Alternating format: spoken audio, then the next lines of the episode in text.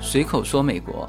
呃，我们上期聊美国的职业话题，那就有些人私信我说：“自由军，你能不能聊一下美国现在啊，就是最高薪的十大职业？”呃，大家还是对于这个薪资的高低，呃，是比较关注哈。呃，那这当然是可以的哈。所以，我们这期节目的第一部分啊，我就把这个就是由 US News 最新出炉的这个二零二一年全美啊这个薪酬最高的十个工作岗位，呃，这里英文的表述就是 job，那翻过来呢还是翻成岗位比较合，因为翻译成行业不合适哈。我待会一说大家就知道了。呃，那么因为大家比较关心这一块啊，所以我就。叫追本溯源，找了最初的这个数据源头，什么意思哈？就是你搜寻二零二一年，比如说十家工作岗位，或者说薪酬最高的什么什么工作，那这些数据它其实都源于一个网站啊，就是这个 US News 美国新闻。嗯，你去搜寻的话，呃，你只要打这个 Money US News dot com 啊，进去有一个职业这个分目录，然后点进去。啊，就出现非常详细的关于美国职业的一些排名啊，那这个都是最新的数据哈，二零二一年的呃，然后它分的是非常之细啊，比如呃这个选择排名哈，一溜下来啊，第一个是就一百个最佳工作啊，就很多的文章它其实只取前面的十位啊，或者是已经很详细了，取它前面的二十五位。但实际上，人家是统计了一百位的，呃，这个叫最佳工作。我待会儿再给大家说什么叫做最佳工作。最佳工作不代表是薪资最高的工作，不是的。然后第二个排名就是薪酬最高的工作，然后还有细项啊，叫做最佳理工科的这种工作，最佳商业工作，最佳创意跟媒体工作，最佳建筑工作，最佳教育工程、医疗保健。医疗保健支持工作啊，还有没有大学学位的最佳工作啊，这也很有意思啊。最佳维护和维修工作，最佳销售跟营销工作，最佳科学工作，最佳社会服务工作，最佳技术工作，还有没有学位的高薪工作啊，做了非常细的这个分类啊。所以这个网站是大家查询美国工作以及薪酬的非常好的一个网站。呃，再说一遍这个网站哈，呃，就是 US News 的网站啊，是叫 money 的 US News dot com 然后进入职业这个板块。So good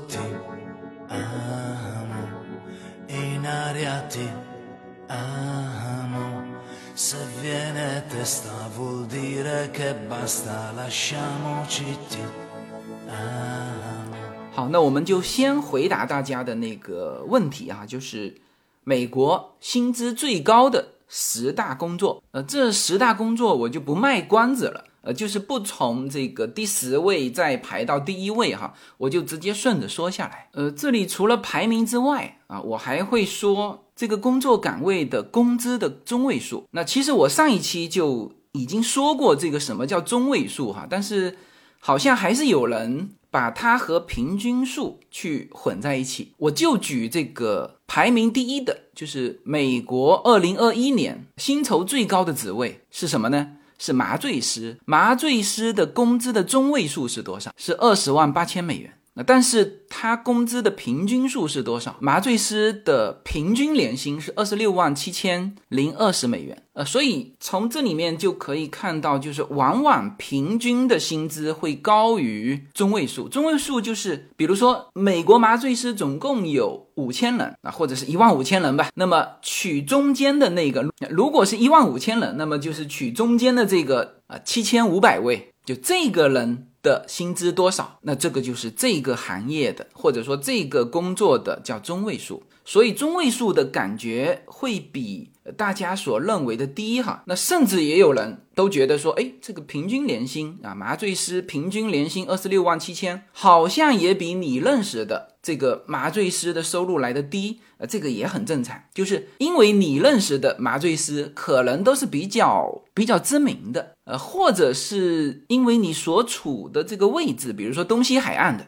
那可能就会比内陆的呃这个薪资来得高。然后它即使平均了，它的这个高的和低的其实有可能相差非常大，特别是这种就是越是高薪的职位，那相差的可能越大，所以会给大家一些这个差异的感觉。但是这个数据是 US News。US News 是美国，呃，他做了很多排名哈，比如他的这个就大学的排名，呃，大家知道很多的机构都会做美国大学的排名，公立的、私立的啊，甚至全球大学的排名。但实际上有一些排行榜大家不用去看的啊，我看一些中文媒体也引用了某些呃其实是完全不知名的或者是有倾向性的那种排名，然后。各个排名表，这个排前十的又差异的比较大，搞得大家都不知道看谁的。那么这里面有公认的呃一些机构的排名，比如说对于美国大学的排名，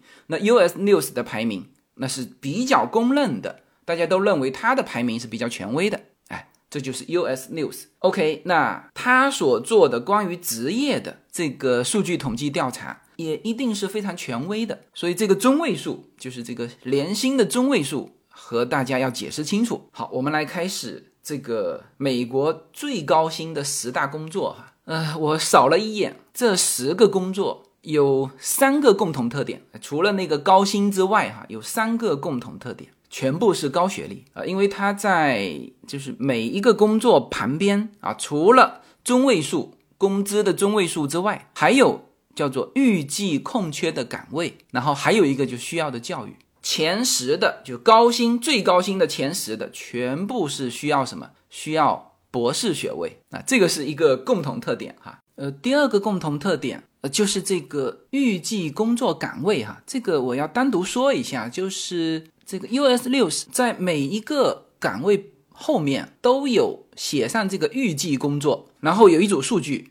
啊，这个是代表什么意思呢？就是代表从二零一九年到二零二九年，那那他肯定是在二零一九年的时候做过一个比较具体的一个调查，就是在这十年间新增的工作岗位，这就是他的预计工作。比如啊，这个麻醉师，麻醉师在一直到二零二九年啊，新增的工作岗位只有什么？只有两百个。呃，那你可想而知哈，它是本身就是高尖端的这种人才。那它不可能有大量的需求，是吧？两百个，两百个还算是多的啊。这个就新增工作啊。你看哈，排名第三的叫做口腔颌面外科医生，一直到二零二九年，预计新增的工作岗位只有一百个，那他就高薪嘛，是吧？排名第五的叫做矫正医生，预计到二零二九年新增工作岗位两百个，呃，这还不是最少的，最少的是负数，什么意思呢？比如说排名第二的。外科医生啊，他这边预计工作岗位写的是负九百，什么意思呢？就是说到二零二九年，这个工作岗位不仅不会增加，反而会减少九百个工作岗位。虽然他现在是在高薪，但是他的岗位会减少。那当然，减少的数量也不多啦。这个美国的外科医生，那这个数量应该也是以十万计的哈。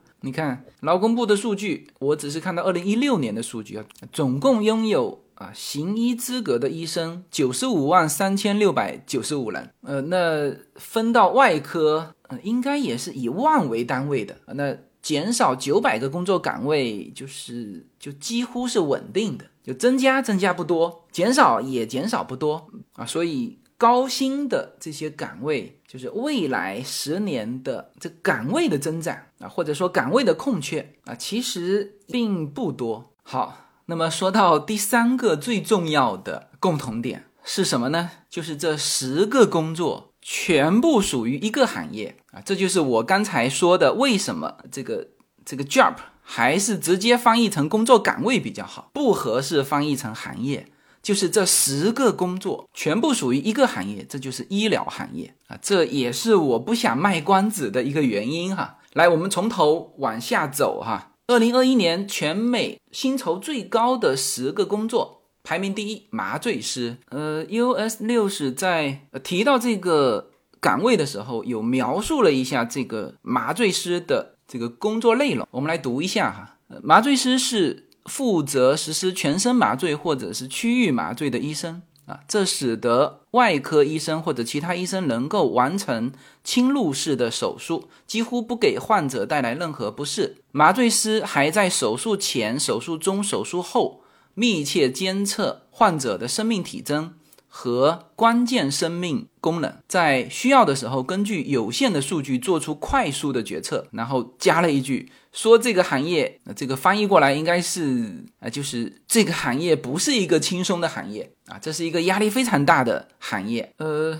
我刚刚和叶子说，我说我这一期的话题啊，要说这个全美薪资最高的啊这个工作啊，然后他就问，呃，第一是哪一个啊？我就说是麻醉师，他有点意外，呃，他说感觉中国的麻醉师没有那么高薪啊。我们不谈中国的哈，在美国麻醉师是第一高薪。职业为什么我刚才读这个麻醉师的工作内容呢？其实你看哈，这个岗位是其实压力是非常之大的啊。它不仅是说就给你实现麻醉，它其实是在整个手术的过程当中，麻醉师都是跟在旁边的，是吧？因为他前面当然要根据这个人的这个体征啊、身高、体重去做出全面麻醉或者局部麻醉的这个这个量以及注射的部位。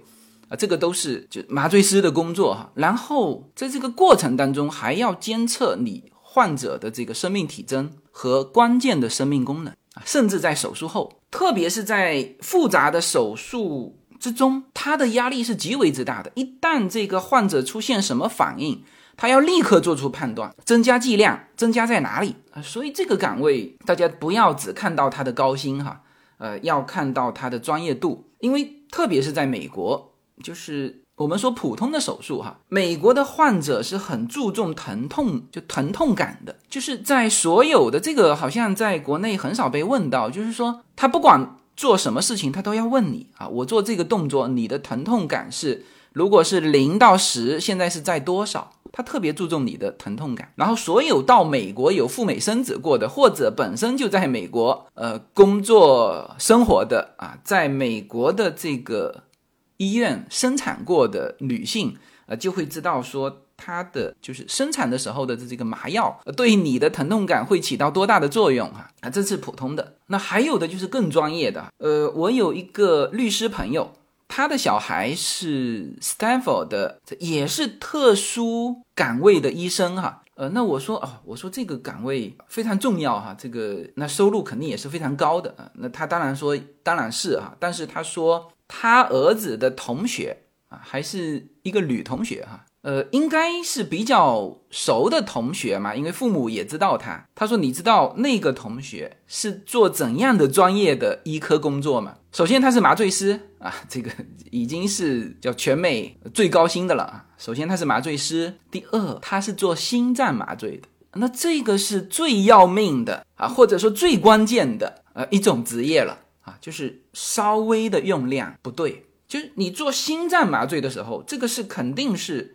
就是外科医生要做心脏手术之前做心脏麻醉。好，那么这么一说，他大家就已经知道这个专业度了哈。啊，他还还不止啊，他是做新生婴儿的心脏麻醉，大家就知道，就是他的工作到底有多尖端了哈。那当然，这么尖端的工作，就是手术的这个数量。不多，所以呢，他就造就了美国医生的一个就跟国内不同的。国内所有的医生是跟医院，他有人生归属的嘛，就是医生属于医院。所以我们说到哦，这个某一种手术是要去某一个医院做，或者是呃全国这种独特的手术就只在北京或者上海某一家医院做，是为什么？是因为那个医院有某个啊，或者是其实都是某个医生，都不说某两个了。那美国是就医生和医院没有身份上的隶属关系，因此所有的医院都可以接这个手术。然后呢，就是当出现这种手术的时候，新生婴儿的。心脏麻醉就是他肯定要动心脏手术，就这个时候就把他请过来啊，那就是全美啊，甚至全球，基本上都是在天上飞的。那么这也造就了什么呢？因为他可以预约啊，就是我做这个心脏手术的时候，我先预约这个麻醉师，那么这就很容易形成这种头部效应，因为他手术做的越多，他累积的成功案例越多嘛。那所有的医院为了追求这个手术的成功性啊，那当然是去请头部的。只有在头部请不到的情况之下，才会退而求其次，请第二位的或者第三位的，是吧？那头部积聚的这个这种信任度啊，以及别人愿意为他支付的。或者说他可以开出的呃这种费用那就更高啊，所以我举这个例子就是让大家大致知道这种就美国的这个医疗行业的情况哈，呃，然后一般情况下这种岗位啊，或者是这种就麻醉师的这种这种身份，他其实就是很注重师承的，这个有点像我们中国的一些传统行业啊，美国的医生其实也是，特别是这种。高尖端的呃一些领域，他特别注重师承，就他很难以想象你一个没有师承的人能够走到这个位置，呃，可能也有，但是基本上都是有师承的，就是他先是给某一位知名的这个医生做助手啊，或者就是直接他的学生啊，他才有可能得到非常多的这种推荐工作，呃，然后形成他的这个成功案例，呃，然后就累积到他的。呃，这种在这个岗位的一些地位。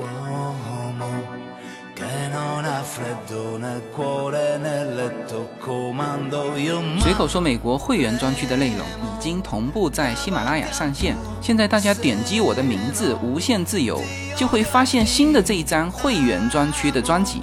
点击进入就可以听到更为专业、更为深度的美国资讯。会员区的独家内容有更深度的美国热点分析、跨境创业、美国投资、移民干货，关于子女和留学生。方面的美国教育，以及关于长期规划和强势思维的这些价值观的探讨啊，当然还有我们的社群资源。现在大家就可以点击购买我们的会员专区内容，这个内容将同步无限空间的会员专区内容。谢谢大家。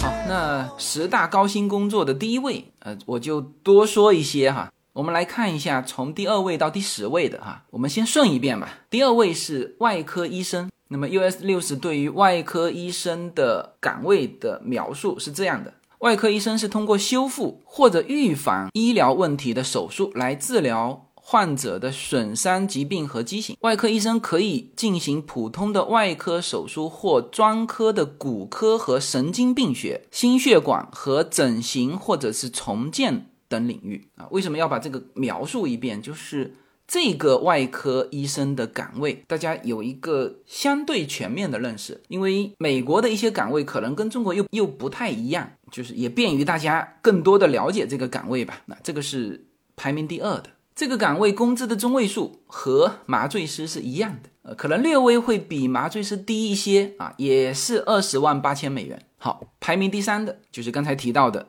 叫口腔颌面外科医生，呃，这个我说一下岗位描述哈。从修复唇裂和腭裂到照顾受影响的牙齿，口腔颌面外科医生专门对于口腔、颌骨、牙齿、牙龈、颈部以及头部进行手术，那那就是整个头腔的外科医生，呃。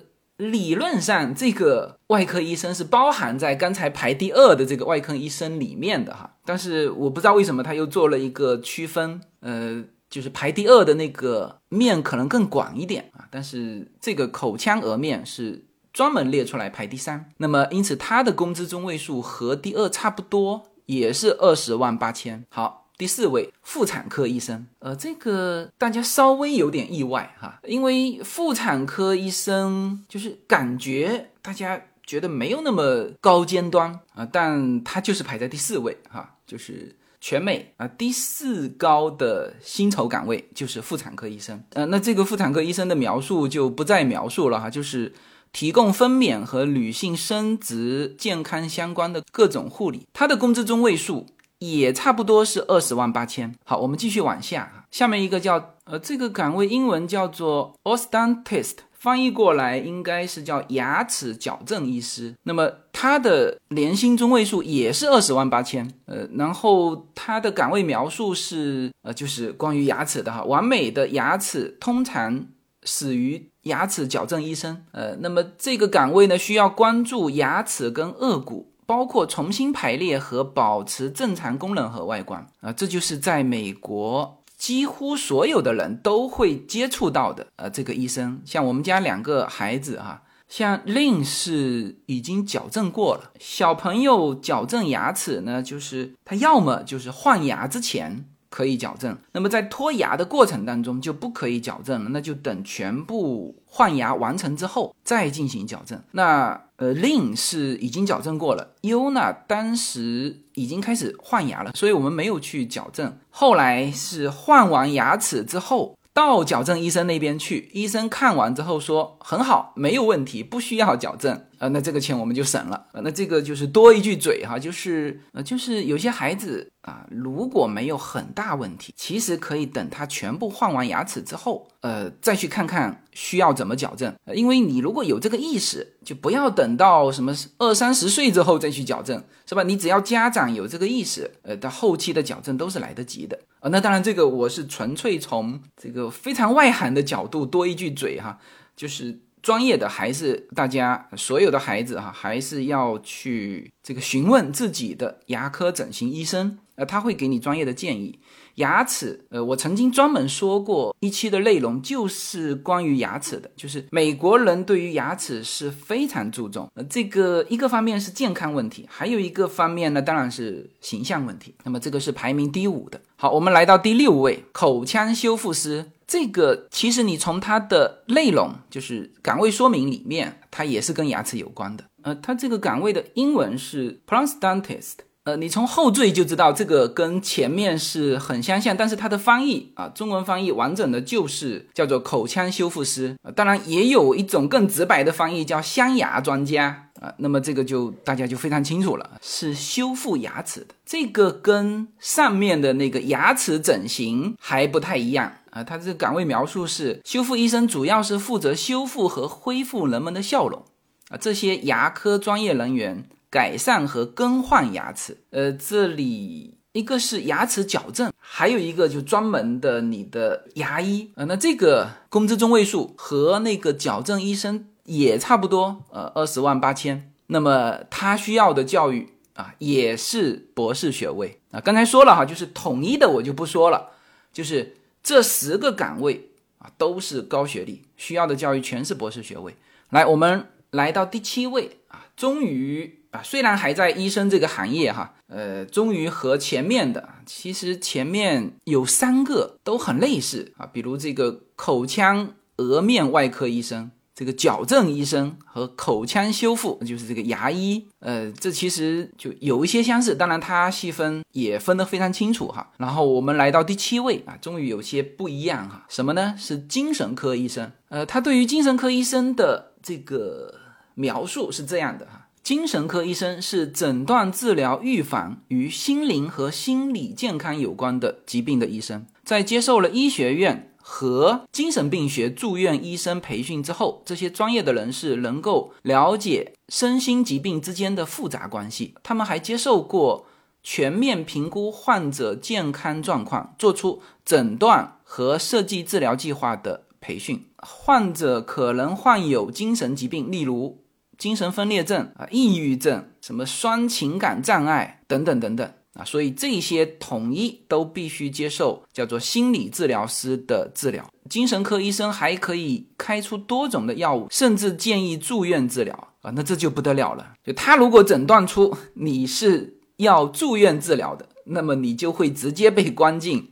精神病医院啊，这个你可以想象它的这个诊断有多重要哈啊！当然还有一种诊断啊，是就是对这个就是更为重要的，就是在法庭上，如果是刑事案件的凶手是被诊断出说有精神疾病，那他可以免于啊，这个我当然表述的不准确哈。总之就是我们看到好多的电影，就是如果他是被诊断出精神病，那么他是不需要坐牢的，但是。要进精神病医院啊，所以精神科的医生其实呃在西方世界是非常重要的。所以他作为美国第七大高薪职业，他的工资中位数依然是二十万八千。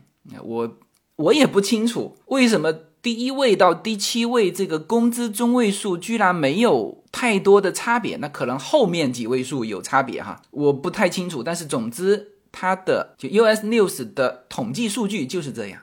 呃，那么刚才说了哈，就是高薪的这个岗位啊，它有个共同点，就是就是未来。所缺的这个工作岗位都不太多啊，有的甚至是负数，就是反而减少。那排名第七的这个精神科医生略有不同，就是今后十年或者说到二零二九年吧，他有预估哈，有这个岗位空间是有多出呃三千三百个工作，就是这个美国市场对于精神科医生的需求，在到二零二九年的时候会多要。多出这个岗位三千三百个。好，我们来到第八位，呃，第八位它统称为医师，就是这个 physician。我的理解是，也有一种翻译哈，就是把这个 physician 翻译成内科医生啊，因为前面有一个外科医生嘛，所以这里出现一个内科医生，呃，也正常哈。那么他的工资中位数就比前面的稍微低一些。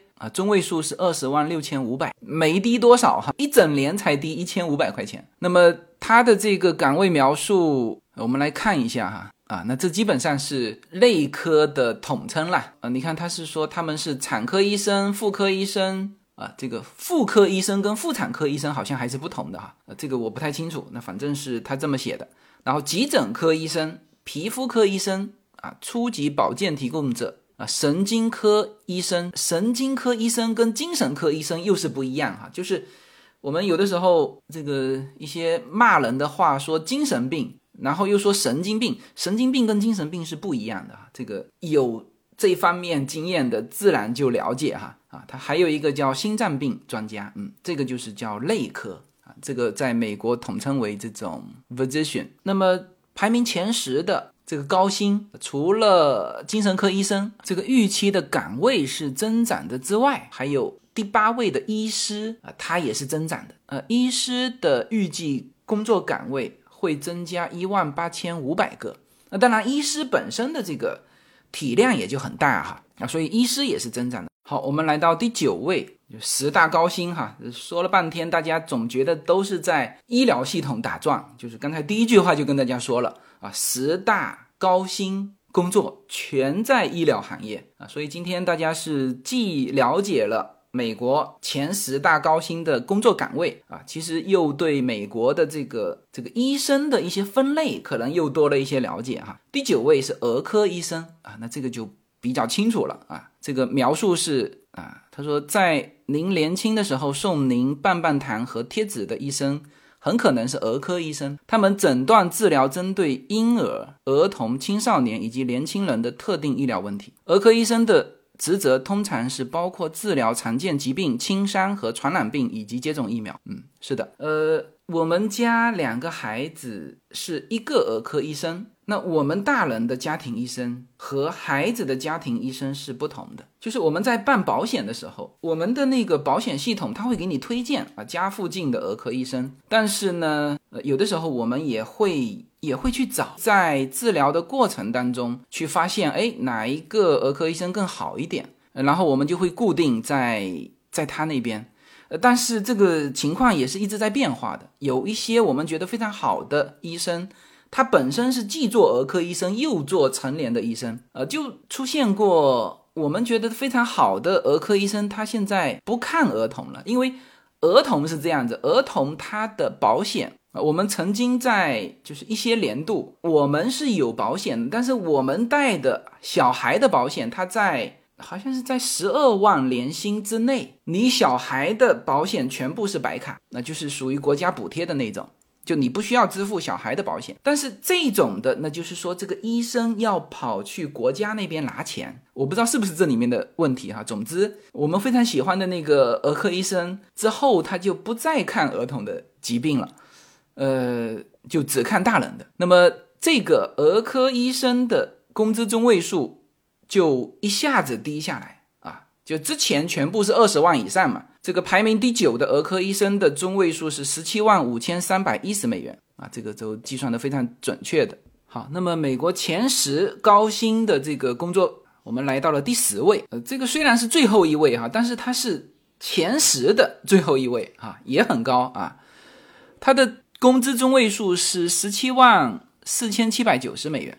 那么他是唯一十高薪资里面不是医生的。呃，那刚才说了，这个前十都在医疗行业，那不是医生是什么呢？对了，是护士。那么在众多的护士的分类里面啊，被分在最高薪资护士的是什么？是护士麻醉师。那我们来看一下护士麻醉师的呃岗位描述哈。护士麻醉师可以使用多种静脉注射药物和吸入气体进行全身或者局部麻醉。因此，外科医生和其他医生可以完成手术，几乎不会给患者带来任何不适。那可能大家一听这个描述就觉得，哎，那这个护士麻醉师和麻醉师有什么区别呢？啊，不是岗位描述几乎是一样吗？那它这个下面正好有解释哈。那第一区别就是说教育程度不一样，护士麻醉师是注册护士，专攻麻醉学的这种人。啊，具有至少一年的重症监护经验和硕士学位，通常需要两年时间才能完成。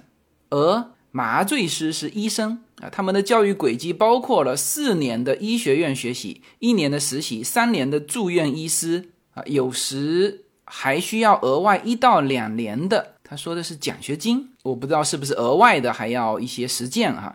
但是基本上就是就普通的这个这个手术啊。其实护罪麻醉师是够用的，所以这个注册护士麻醉师啊兼护士麻醉教育计划认证委员会的一个执行主任叫 Frank，他觉得护士麻醉师是具有成本效益的提供者啊，他们以更合理的价格为患者提供高质量的服务。那当然，他因为是是护士麻醉师的这个认证委员会的主任嘛，所以他觉得。护士麻醉师更加经济啊，所以呃，根据美国劳工局的统计啊，二零一九年到二零二九年期间，护士麻醉的就业人数将增加百分之十三点七啊，在此期间预计开放六千两百个工作岗位。呃，我这里稍微回顾一下，就是美国十大高薪工作中的预计工作的这个所有数据哈。呃，刚才说了，预计工作是指。在二零一九年到二零二九年这十年之间啊，这些工作岗位是增加了还是减少了？增加了多少？那么排名第一的麻醉师，到二零二九年增加的工作岗位啊不到两百个啊，外科医生反而减少了九百个啊。第三的口腔颌面外科医生，到二零二九年只增加一百个，妇产科医生还减少了三百个。整形医师啊，也就增加了两百个工作工作岗位啊。口腔修复师啊，这个口腔修复师其实还不是牙医啊，因为这个十大高薪啊，我们就排到第十位嘛，是吧？其实第十一位就是牙医啊，所以牙医和口腔修复师是两个岗位，嗯虽然它有相似的呃这个工作内容。口腔修复师排名第六位，高薪啊。它到二零二九年既不增加也不减少，是个零啊。精神科医生刚才说了啊，增加的比较多啊，三千三百个医师，因为它这个范围比较大啊，所以增加了一万八千五百个，这都是增加的。儿科医生是减少的，减少了五百个工作岗位。然后最后就是护士麻醉师是增加了六千两百个工作岗位。呃，然后这个。US News 的界面其实做的非常好哈，就是你一旦点击这个工作岗位这个细项点进去啊，它其实会跳出来，就是现在有的工作岗位。你比如说护士、麻醉师哈，你专门点进去，它直接就有岗位。你看哈，这个这个是面向全国招的，呃，就是在因为我的这个。网址的地址啊是在这个区号哈，所以他就搜索啊，从我这个为中心对外搜索，就离我最近的，比如说这个就是美国加利福尼亚州阿拉海姆，阿拉海姆就在我们这个城市旁边的一个城市哈，呃，这个工作岗位就是啊，他在寻找新的注册护士麻醉师的机会，那么这里的这个健康保健中心。提供了这个全职或者兼职的这个岗位的空缺。你看哈，然后你再点开啊，它直接出现这个岗位的福利待遇啊，包括它这个岗位这个公司的介绍啊，有什么顶级医院的独家机会呀，经验丰富的认证团队啊，使你更轻松、更快速的开始你的任务啊，极具竞争力的什么工资，然后在理想的地点进行全国性的分配啊，礼宾。住宿和旅行的准备啊，先进的技术啊，可轻松计时并上传简化所有的文档的管理等等等等。然后旁边就是填写你的姓名、地址、联系电话，你就按一个键，你就可以把你的简历投到这个岗位去了啊。那这个还是非常非常方便的哈。你看哈，在我以我为中心的这个周边，大概有。一百零五个这样的职位啊，所有它这里面都列出来，就是护士、麻醉师。那排第一的这个麻醉师，我也点他的岗位哈，也是在我家附近的啊，你看也出来了。那么这是一个，呃，他的公司叫做美国加利福尼亚州的胎盘术公司，呃，他就是要招这个麻醉师。那还有加利福尼亚州的喷泉谷，还有洛杉矶的一个。私人团体啊，还有安娜海姆，就是刚才那个就健康中心啊，在招护士麻醉师的时候，同时也招麻醉师哈。还有啊，帕萨蒂娜，帕萨蒂娜有一个叫巴顿联营公司，也招这个麻醉师。你看这个这个都写的非常清楚啊，这个他为这个岗位提供什么啊？提供从十一月开始的。你现在我们。说这期节目的时候是十一月十一号哈，那你看他现在这个人还没招到，但是已经可以开始提供十一月开始的全年保险，提供者每周工作四到五天啊，每班十个小时，加上夜班和周末电话啊，提供者啊需要在主手术室看这个普通手术和内窥镜检查病例啊，不会有心脏病病例哈，特别说明哈，因为。心脏麻醉是麻醉里面的最高层面的，他知道这个麻醉普通的麻醉师是做不了的啊，所以他这个心脏病病例是另外招，然后跟这个这个麻醉师招聘的时候岗位描述说的非常清楚，不会有心脏病的病例。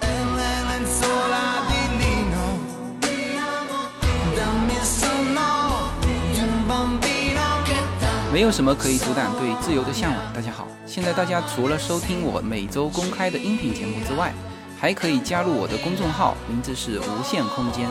在这里，我建立了会员专区。每周都将会有多期的视频或者音频节目会在会员专区独家播出。同时，随口说美国目前已经开通了海外的 YouTube 频道和中国的 B 站，海内外的听友都可以登录直接观看我的视频节目。您如果希望随时可以追踪到随口说美国的各类信息。您还可以登录新浪微博、今日头条、抖音等去搜寻“随口说美国”。移动互联网的神奇之处就是可以把同类的人拉得很近，让我们勇敢开始，活成喜欢的自己。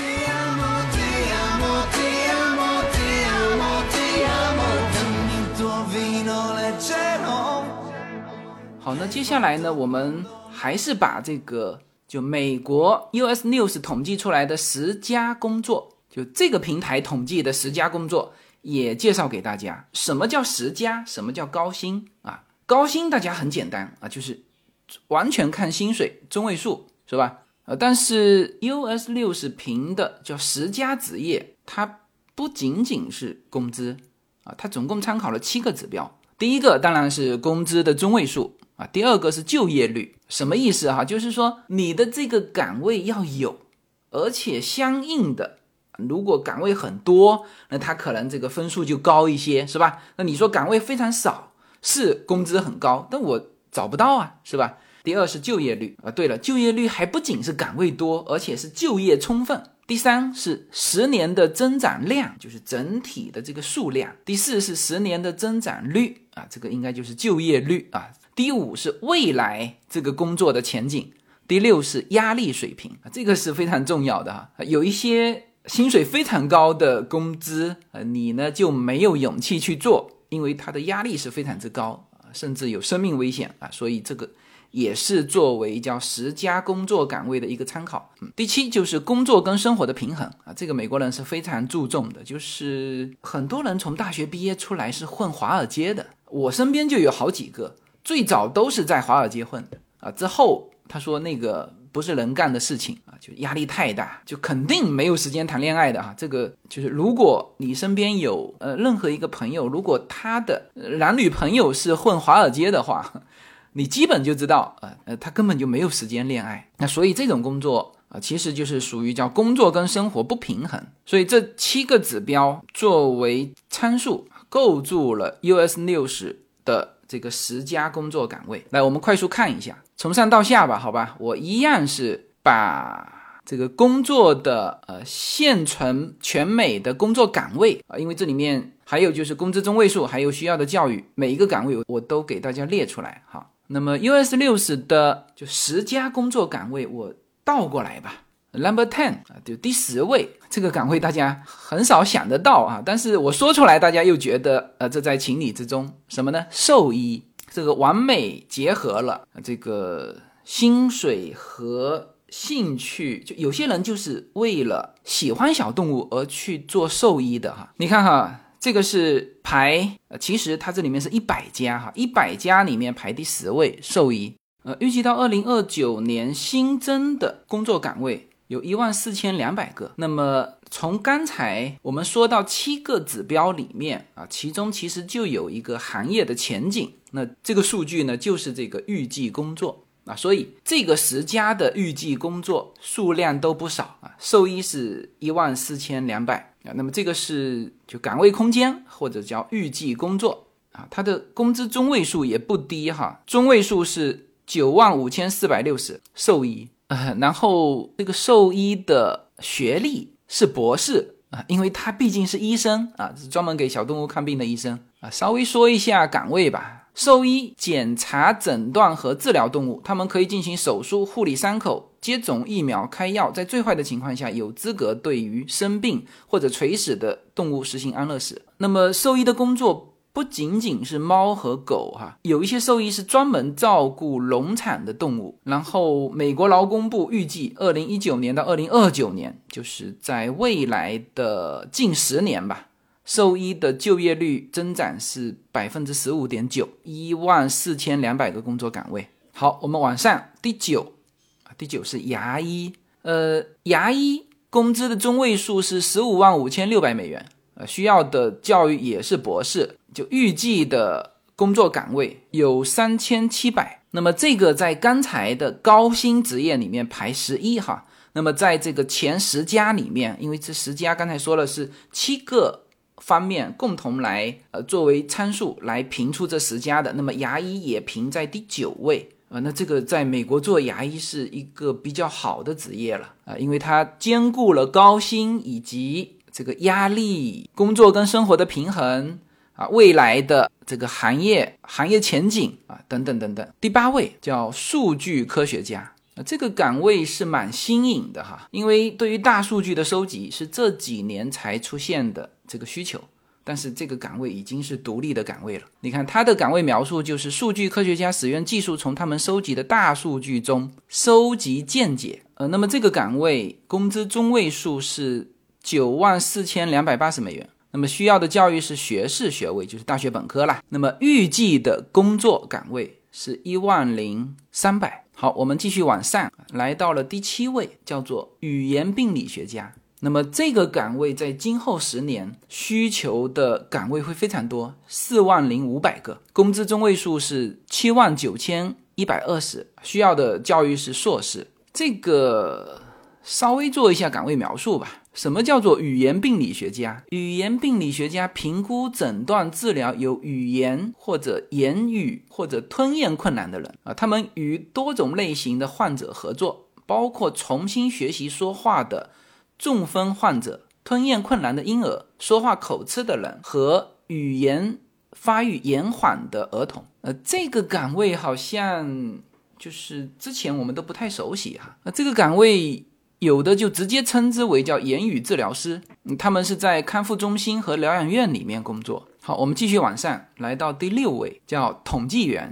呃，这个感觉和刚才的数据科学家有点类似。然后预计的工作岗位就是十年之内新增的工作岗位也不少哈，一万四千八百，然后工资中位数也和数据学家类似，会稍微低一点。数据科学家是九万四，那么统计员啊是九万一，那么他需要的教育也要硕士学位。那么他的工作描述是，统计学是利用数据做出决策的科学。啊，这几乎适用于所有的工作领域啊，有很多的就业机会。那么从这个字面理解，就是数据科学家是从大数据当中去抓数据，而统计员是根据这个数据做出决策的一种方法。好，那么继续往上，第五位啊，那就是刚才在十大高薪里面看到的，叫医师，好像是排名第九位。那么这个岗位啊，预计之后就十年内的。新增工作岗位有一万八千五百啊，这个岗位还是很需要的，很需求的哈。中位数刚才说过了，二十万六千五百，需要的教育是博士学位。来，我们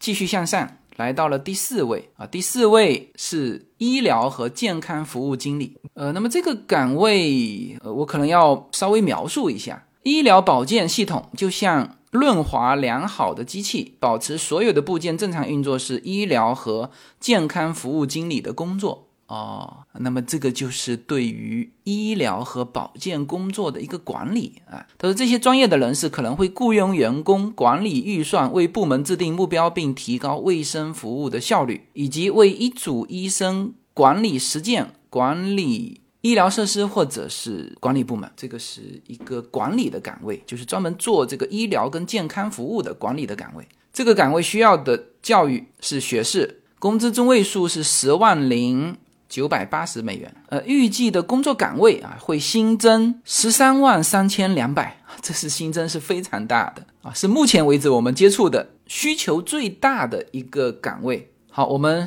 进入十家工作岗位的前三，那么第三名。那就是护士啊，那么这个也是未来十年需求量非常大的一个工作哈。预计全美啊会新增十一万零七百个工作岗位，工资中位数是十万九千八百二十美元，需要的教育是硕士。那这个职业护士好像在上一期我们说过了啊，就不再展开。来到第二位，第二位是我们今天。